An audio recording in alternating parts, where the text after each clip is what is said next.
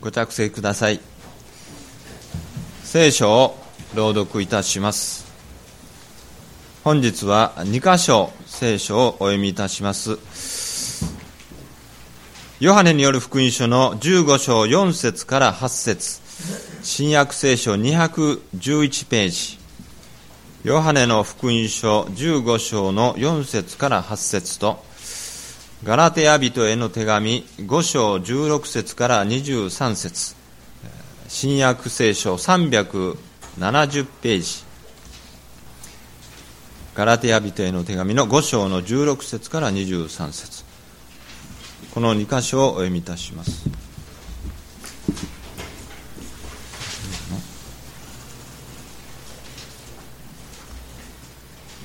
ヨハネの福音書15章4節から8節私にとどまりなさい。私もあなた方の中にとどまります。枝がブドウの木についていなければ、枝だけでは実を結ぶことができません。同様にあなた方も私にとどまっていなければ実を結ぶことはできません。私はブドウの木であなた方は枝です。人が私にとどまり、私もそのなその人の中にとどまっているなら、そういう人は多くの実を結びます。私を離れてはあなた方は何もすることができないからです。誰でももし私にとどまっていなければ、枝のように投げ捨てられて枯れます。人々はそれを寄せ集めて火に投げ込むので、それは燃えてしまいます。あなた方が私にとどまり、私の言葉があなた方にとどまるなら、何でもあなた方の欲しいものを求めなさい。そうすれば、あなた方のためにそれが叶えられます。あなた方が多くの実を結び、私の弟子となることによって、私の父は栄光をお受けになるのです。ガラテヤ人への手紙5章の16節から23節私は言います。御霊によって歩みなさい。そうすれば決して肉の欲望を満足させるようなことはありません。なぜなら肉の願うことは御霊に逆らい、御霊は肉に逆らうからです。この二つは互いに対立していて、そのためあなた方は自分のしたいと思うことをすることができないのです。しかし、御霊によって導かれるなら、あなた方は立法の下にはいません。肉の行いは明白であって次のようなものです。不貧困、汚れ、公職、偶像礼拝、魔術、敵意、争い、そねみ、憤り、党派心、分裂、分派、妬み、酩酊、遊興、そういった類のものです。前にもあらかじめ言ったように、私は今もあなた方にあらかじめ言っておきます。こんなことをしている者たちが神の国を相続することはありません。しかし、御霊の実は愛、喜び、平安、寛容、親切、善意、誠実、柔和、自制です。このようなものを禁ずる立法はありません。以上です。聖歌隊の皆さんに賛美を捧げていただきます。よろしくお願いいたします。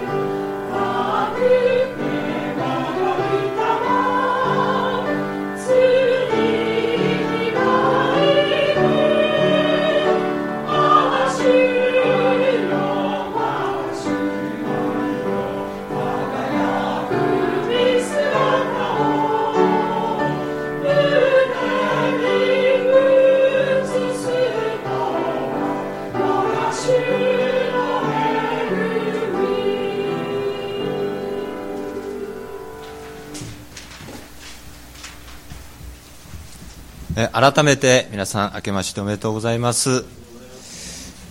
えー、新年を迎えまして、えー、まあ、こうして私は今日あの進行役といいましょうか指識をさせていただいております。あの新年早々申し訳ないんですが私の願いを一つ聞いていただきたいと思います、えー、皆さんどうぞお立ちくださって隣前後の方々とこのおめでとうおめでとうの挨拶をしていただきたいと思います。私もしますので。それではましょう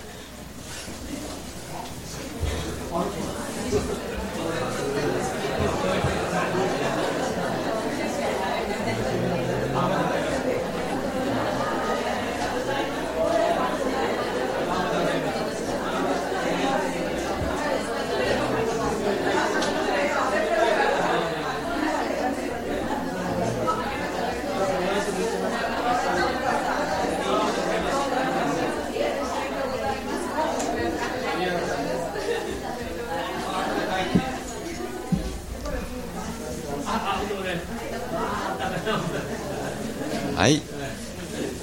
また礼拝後にもまた挨拶を交わしていただけたらと思います。私はあの礼拝終わった後に、まあ、その午後ですが必ず自分のその説教を聞くようにしております、えー、先週の、えー、クリスマス礼拝で説教者はこのように言っておりました。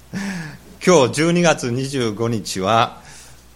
クリスマスでこれは大変珍しいことです。私は自分のその説教にそんな当たり前やと。12月25日はいついつでもクリスマスでやって全然珍しいことではないと。要するに12月25日は日曜日でこれは大変珍しいと頭の中では言ってるんですが口が12月25日はあクリスマスで大変珍しいですというようなことを言っているわけですね。ですから今日は間違わないようにということをまず思いながらあ来ました。今日2012年1月1日はあ元旦でということはもう言わないでえ日曜日、えこれは珍しいことでありましてこの1年の最初の日にこう礼拝を捧げることができる。でカレンダーも新しいカレンダーのもう一番最初からこう1日始まっているという、まこれは本当にこう幸いだなと思うんですね、えー、ですから今日もそのことを覚えて、えこの1年のことをこう、ま去年を振り返ると同時にまたこの新しい1年に思いを寄せてこの礼拝を捧げていきたいと思います。一言お祈りをいたします。神は光あれと言われた。すると光があった。恵み深い天の父なる神様。あなたはお言葉をもって天地万物を創造された大いなる創造者でありまた、救い主、キリストをお送りくださった愛のお方です。今日もそのことを覚えて主の皆をあがめます。今日は新しい年を迎え、また心新たにあなたを礼拝しています。年は改まり、世は移り変わっていきますけれども、常しえに変わることのないあなたに信頼と望みを置いて、この一年も過ごしていくことができるように導いてください。今日もあなたの身胸を知りたく願っております。どうぞ主よあなたのお言葉をくださいますように、しもべは聞きます。そしてこの一年もあなたがお導きくださいますように、主イエス様の尊い皆によってお祈りをいたします。アーメン。昨年の末に、えー、新しい年を迎えるにあたって、えー、新年の2012年の教会の標語とそして聖句を示してくださいということでありました。えー、そして祈って与えられたのが、えー、この標語。神と共に歩み豊かに実を結ぶということ。そして、えー、聖句といたしましてヨハネの福音書15章の8節。あなた方が多くの実を結び私の弟子となることによって私の父は栄光をお受けになるのです。もう一つはしかし御霊の実は愛喜び平安寛容親切善意誠実柔和自制です。このようなものを禁ずる立法はありません。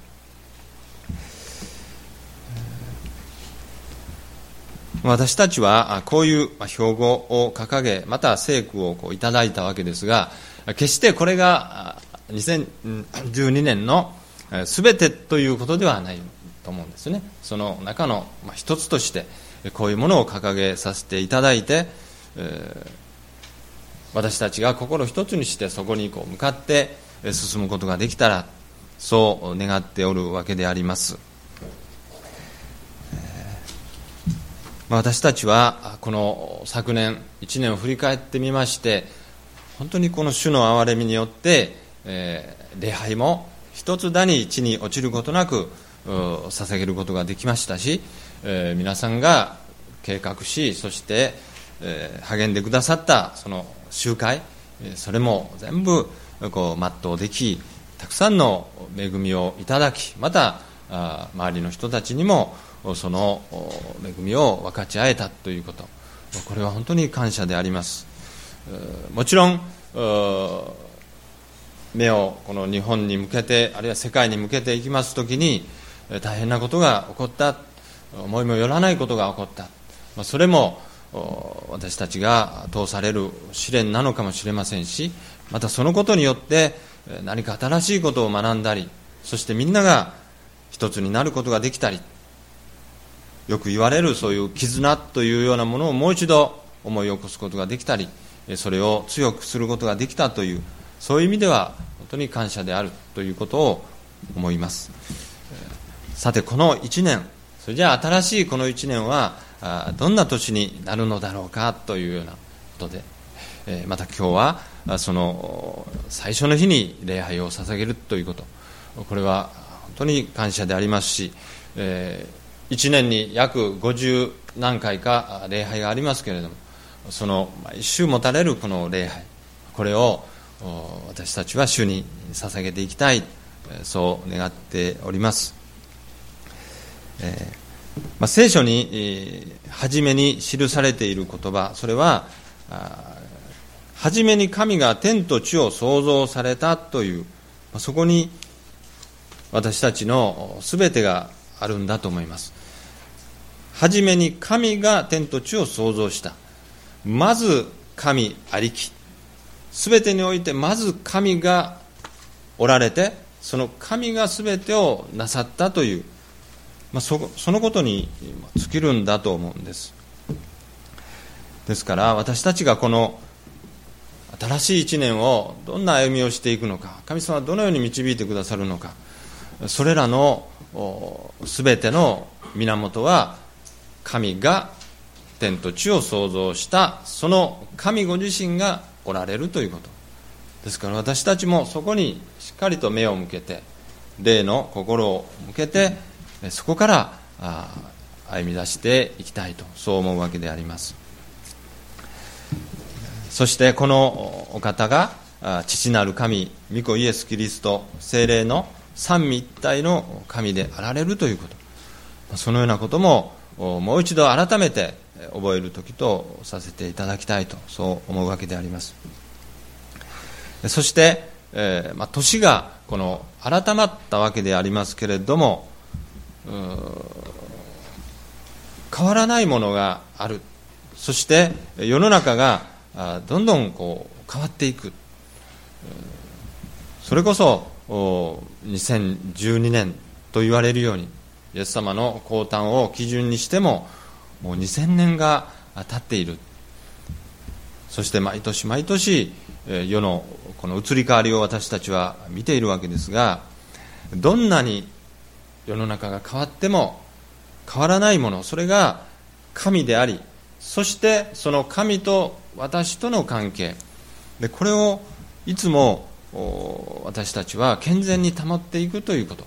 でこれだけは変えてはいけない。まず神がおられそして私という存在がありその関係がいつも正しい関係で親しい関係であり続けるということ。これを今年も願っているわけであります。その神と私の関係。それが先ほどお読みいたしました聖書の中に書かれている主はブドウの木で私は枝ですというこの関係。これを私たちはもう一度この新しい年を迎えるにあたって覚えたいと思うんです。主はブドウの木で私たちはその枝であるということ。そしてこの新しい一年がいよいよ動き出すわけですけれどもやがてこの1年も3ヶ月6ヶ月そして1年経ってそしてこの年の終わりに私たちはこの自分自身に問いかけるわけですね私はこの1年あるいは教会がこの1年どんな実がそしてどれほどの実が実っただろうか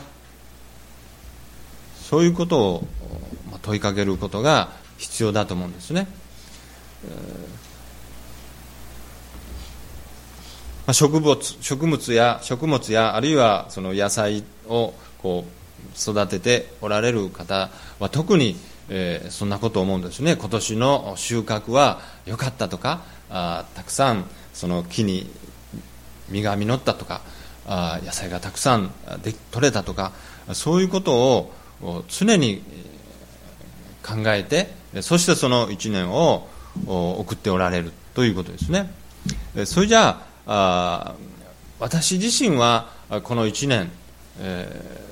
ー、どうだろうかということをやがて、えー、自分自身に問うことがあ必要でありますしまたその時が来ると思うんですね、えー、昨年のことあるいはそれまでの今までの自分のことそれはまずひとまず置いておきましょう。この新しい2012年今始まったこの新しい年のこの1年。さて私はどんな実がどれほどの実が実るだろうか。そのことを楽しみにしながらそれじゃあそのためにどうあるべきかあるいは何をしなければいけないのか。そんなことを一緒に考えてみたいと思うんですね。私たちは先ほども言いましたその庭に植わった木が実を実らせる。あるいは耕したその作物がたくさんなった。あるいはそれをもうご近所にも裾分けできるぐらいのたくさんの実が実った。あるいは自分が趣味だとかあるいは習い事で、えー、いろいろこの励んでそしてえー、もうこの上手になって資格試験に、合格するぐらいの、そういうものになることができた、それも一つの実がなったということだと言えるわけですね。それじゃあ私自身のこと特に聖書でいうこの内側のこと霊のこと魂のことにおいて私はどんな実そしてどれほどの実を今年実らすことができるだろうか、まあ、そんなことを思うわけであります。もし1年過ごしそして、えー、いろんなことをした。しかし1年を振り返って、何も実ることがなかった、まあ、そういうこともなきにしもあらずですが願わくはこんな実が実りました。あるいはこれだけのものが収穫としていただきました。そういうことが言える一年でありたい。また神様はそれを私たちにも望んでおられるということ。そんなことを考えるわけであります、まあ、聖書もそれを主はブドウの木私たちはその枝です。でそこに実を実らせるようにという、まあ、そのことを例えて、え、書いてあるわけであります。さて私たちはこの新しい一年、期待といろんな願いを持ってスタートしたわけですが、まず第一に、それじゃあ実を結ぶ条件というのがあるということをここから知ることができるわけであります実を結ぶための条件それは6節にありました。ヨハネの福音書の15章の6節。5節を5節からお読みいたします。私はブドウの木であなた方は枝です。人が私にとどまり私もその人の中にとどまっているならそういう人は多くの実を結びます。実を結ぶための条件。それは私にとどまり私もその人の中にとどまっていること。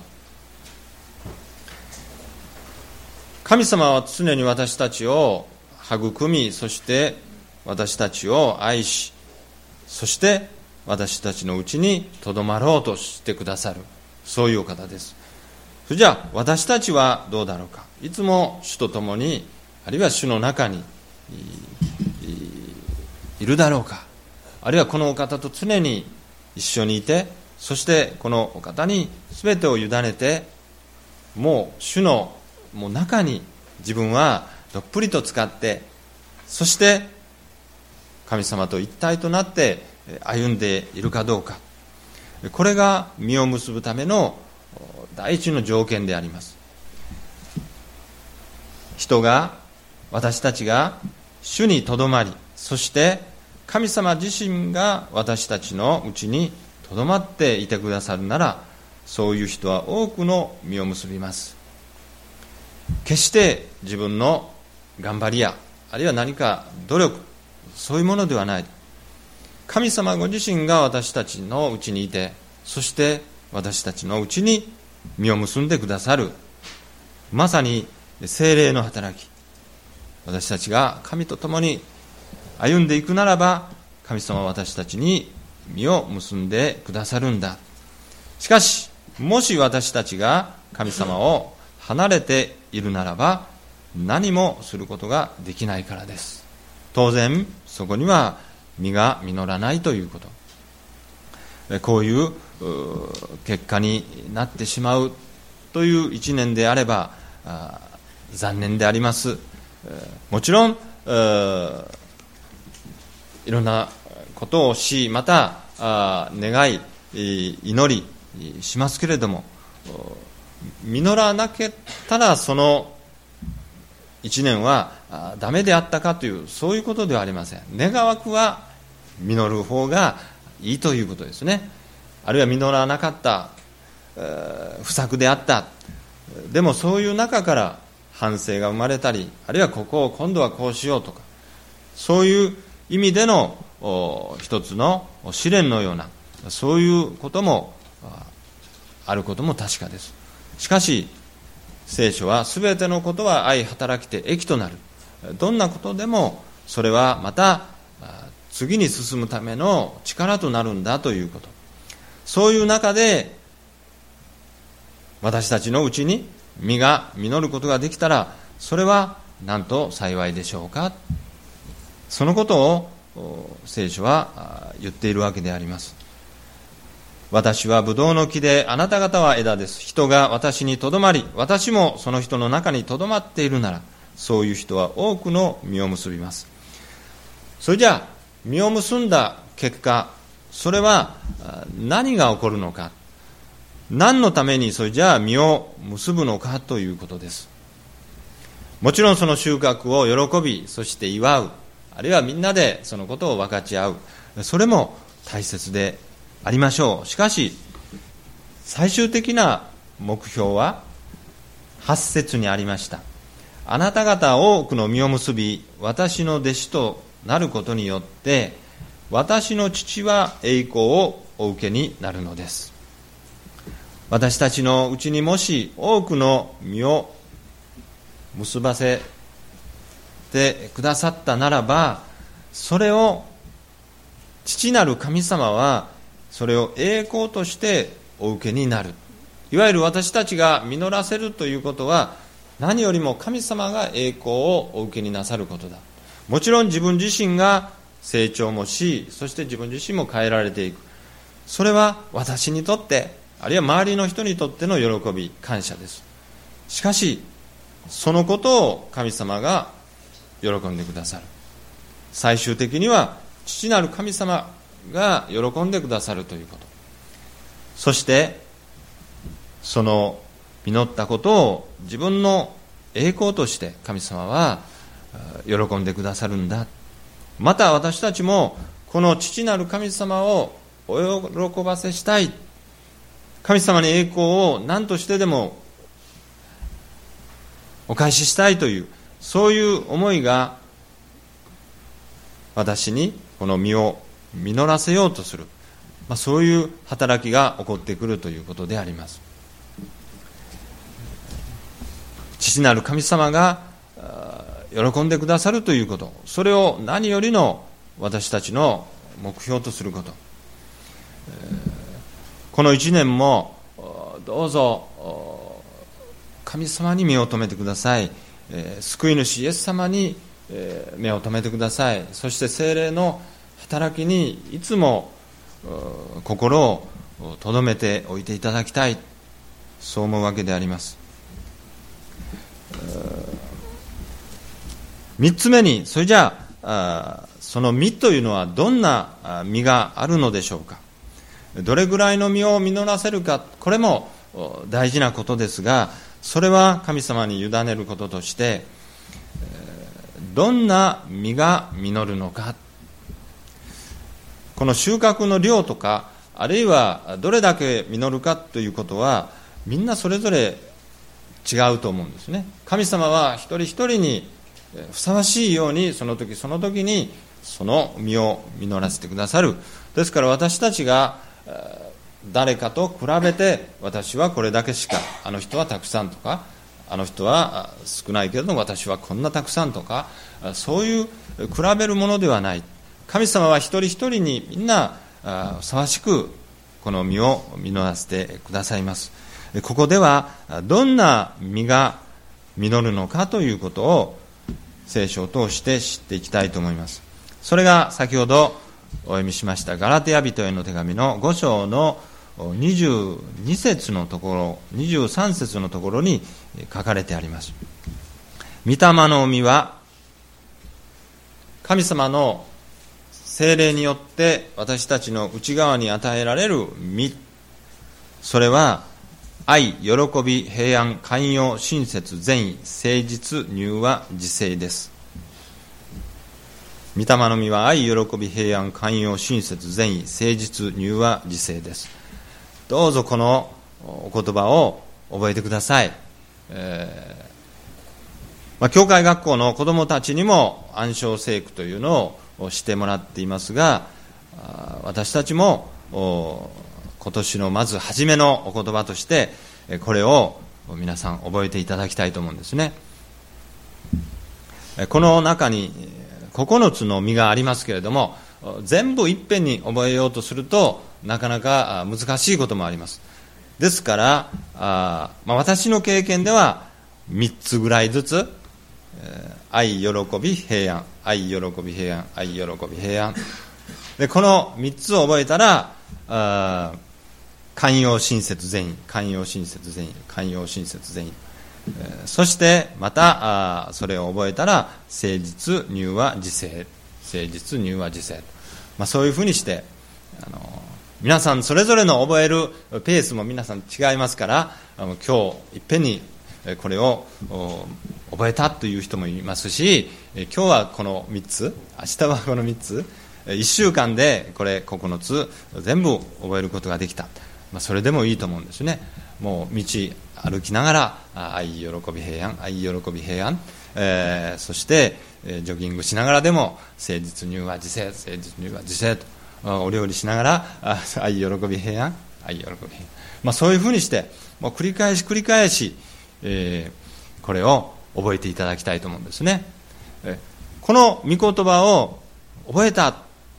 ということそれも一つの実なんですね。私のうちにあこの暗唱聖句一つの御言葉が私のうちに、えー、実りましたというそういうことであると思うんですね。ですから神様が精霊によって私たちに与えてくださる実それは愛喜び平安寛容親切善意誠実乳和自制です。もちろんこの言葉は翻訳ですから日本語訳ですから例えば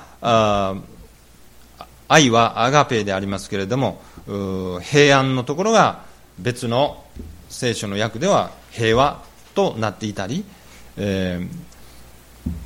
誠実ということは忠実ということとかあいろいろとこの少しの意味合いが違うものもありますけれどもまあ大体こういうものが私たちの身として実らせていただけるものであります。この22節23節にはあ、まあ、2つの解釈といいましょうかああります。一つは御霊の実はまず愛であるアガペであるということですね。そしてそのアガペが私たちのうちに実る時そこから喜びも平安も寛容も親切も善意も誠実も柔和も自制もその愛からそういう実が生まれてくるんだ。ですから喜びも愛がなければ出てこない。平安もそう。寛容も親切善意誠実柔和自制のそれぞれは皆愛がもといとなってそこから生まれてくるものであるというそういう解釈と読んで字のごとく愛喜び平安寛容親切善誠実入和自制9つの実それぞれが独立して実らせていただけるんだというそういう解釈、まあ、どちらでもいいと思うんですね。私たちはこういう御霊の実を今年、えー、何か一つでもあるいは二つでも三つでも四つでも実ることができたら実らせることができたらどんなに幸いだろうか。一つ一つそれぞれ、え、味わい深い実でありますし、え、皆さんの願いあるいはあ期待もそれぞれ、え、あろうかと思うんですね。特に、え、自分はこういう実についてはもうすでに、え、実っている。ただこういう実はなかなか実らせることができずにいました。ですからこの1年は何としてでも主に願ってこの実を自分のうちに実らせていただきたい。そんな願いでもいいかと思うんですね、まあ、アガペはもう全てですし聖書が何よりの私たちへのギフトでありますし神ご自身が愛なるお方ですから私たちが神様を見る。それは神の愛を見るということであろうかと思うんですね。喜びはどうでしょうか？もちろんいつもいつも喜ぶことばかりではないと思います。悲しいことあるいは辛いこと喜べないようなそういう中にありましてももしアガペの愛を通して私のうちに喜びが湧いてくるようなことが今までよりも去年よりも今年が少しでもそういう実が多く実るようにというそういう願いは私たちは主に捧げるべきだと思うんですね。平安あるいは平和というこれは私たちの内面の中に穏やかなそういう平安そういうものがいつもあればいいなと思うんですね。私たちは何かあると動揺しやすいものでありますからどんな時でもこの主に願って平安が与えられる。もちろん平和という意味での穏やかな人との関わりあるいはこの世の中が本当にこう争いのないそういう日々を過ごしたいというそれは当然であろうかと思うんです。人間の歴史の中で多くの争い戦争がありました。そういうこととは別にこの自分自身の身近なそういう人との関わりの中でこの平安というものがあっただろうか。もしなかったならば今年こそお互いに平安が保てるように。そういうことを主に願ってまた主から示されることを何としてでもさせていただくというようなことも必要かと思うんですね。寛容さ。これは何でもかんでも許すということではありませんがもう少々のことなら目をつむりましょう、まあ、神様ご自身が本当に寛容なお方で、えー、私たちがどんなに神様に背くような御心を痛めるようなそういうことがありましょうとも神様はそれをしっかりと受け止めてくださる。そういう寛容さ私たちも人に対する寛容さそういうものが身として実ることができたらどんなに幸いかなと思うんですね。親切にすることができた。あるいは善意良いことをすることができた。そんな一年でありたいと思うんですね。誠実さあるいは忠実さ。あるいは最近よく言われる真摯な態度。何事にも一生懸命そして、ま、真面目にということですよね。真面目さというものをお嫌いになる人も中にはいるんですね。もう真面目の上に何かをつけるぐらいこの真面目であるというね、えー、生真面目という。もちろん何事も過ぎたるは及ばざることしですから過ぎるということはいけませんが真面目であるということはそれは誠実の印でありますし忠実に何かをしようとするその人の本当にこう人となりが現れていることでありますからそれは御霊の実としてふさわしいことだと思います。柔和さはどうでしょうか？これは本当に聖書を通して私たちに表している特にイエス様ご自身のお姿を見るときにこの柔和さということが非常に大きな意味を持ってくると思うんですね。柔和というのは何か弱々しさとかなよなよしているというそういうものではないと思うんです。イエス様という方は本当に頑強な屈強なそして、えー、力強いそういうお方でありましたけれどもそのお姿その内面には柔和さがあった、まあ、逆を言えばあそのトゲトゲしさ荒々しさそういうものをこの抑えてそしてこの柔和である穏やかである。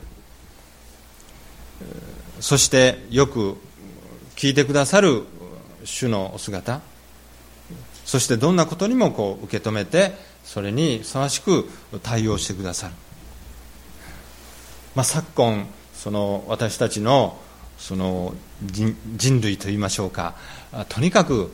何事も早く早く早く早くこのスピード化と言われる時代になって何でもこの速さを強調する人間社会にいつしかこうなってきましたね。しかし本当にそれでいいんだろうか。速さを追求しないといけないそういうことも確かにあります。でも何でもかんでもが早く早く早くということによって大切なものを失われていく。そういうものはないだろうか。速さを強調し速さを尊ぶがゆえにそこに苛立たしさあるいは荒々しさそして厳しさ激しさというそういうものが人間社会を壊していくということも言えるわけです。ですから時にはゆっくりとあるいは穏やかにそして柔らかく、まあ、そういう表現で表されるようなそういう日々の生活そういうこともこれから大事にしていかないといけないんじゃないだろうか。世に流されて何でも早く早く早くというそういうことで本当にいいんだろうか。特に私たちは大切な子供たちを預かるときにその子供たちのと接するときに何でも早く早く早く早くとこうせがせてしまう。でも一人の人間が成長していく。それは本当にこう手間暇をかけて心を込めて時間もかかるというそういうことがもう前提にあるわけですね。ですから決して急がない早く早くというそういうことではなく大きな心でそれを包みそして、たとえ時間をかけてもじっくりとそういう中に柔和さというものが自然と生み出されてくるのではないかな。そう思うんです。そして自制自分をコントロールする。あこれは良いこと。それじゃあこれをさせていただこう。これは少しいけないこと。これは控えましょう。ここは自分の出る幕勇気を持って出ましょう。ここは出る幕ではない。それじゃあそれは引っ込んでいよう。そういうものを神様の示しによって自由にこうできるような自制コントロールそういうものができるようになれたらいいなそう思うんですね。それは個人個人がそういう身を実らせていただくというそれが今日の一つの神様からの示しであります。そういう身を実らせた人たちがまた集まるその一つの群れそれが教会である。そこに教会がまた教会としての実を結んでいくわけですですからこの御霊の実はこの私のうちに愛、喜び、平安、寛容、親切、善意、誠実、柔和の実が実る。それは同時にその群れが集まるその教会に愛が実り、喜びが、平安が、寛容が、親切が、誠実、柔和、自制が実るんだということ。そのことを私たちは主に願って、そしてこの一年を終えるときに私のうちにこんな実が実りました。これほどの実が実りました。教会にこれだけの実がこんなにたくさん実ることができました。あるいは自分の家族にあるいは友人知人のうちに、えー、みんなでその実の収穫をお互いに喜ぶそういうような一年になればと思っていますそのことを祈って終わりたいと思いますあなた方が多くの実を結び、私の弟子となることによって、私の父は栄光をお受けになるのです。御霊の実は愛、喜び、平安、寛容、親切、善意、誠実、乳は自制です。天の神様、新しい一年をここに迎えて、今日、礼拝をお捧げしています。御言葉にありましたごとく、あなたは私たちに期待をしておられる。あるいはあなたは私たちのうちに身を実らせようとしてくださっていますことを覚えて皆をあがめます。こんなものに身が実るんでしょうかというそういう思いもいたしますけれども神様にできないことはありません。もし私たちが主と共に歩み主のうちにとどまっているならばまた御言葉によって私たちが導かれていくならば必ずその実は実るのだというその信仰を今日与えられて感謝をいたします。どうぞこの1年を終える時に私のうちにそしてこの教会のうちにあるいはこの日本世界の中にどんな実がそしてどれほど実るのか今から大いなる期待を持って主により頼みつつまた祈りつつお互いに励まし支え合いつつこれからの歩みをさせていただきますように主イエス様の尊い皆によってお祈りをいたします。アーメン。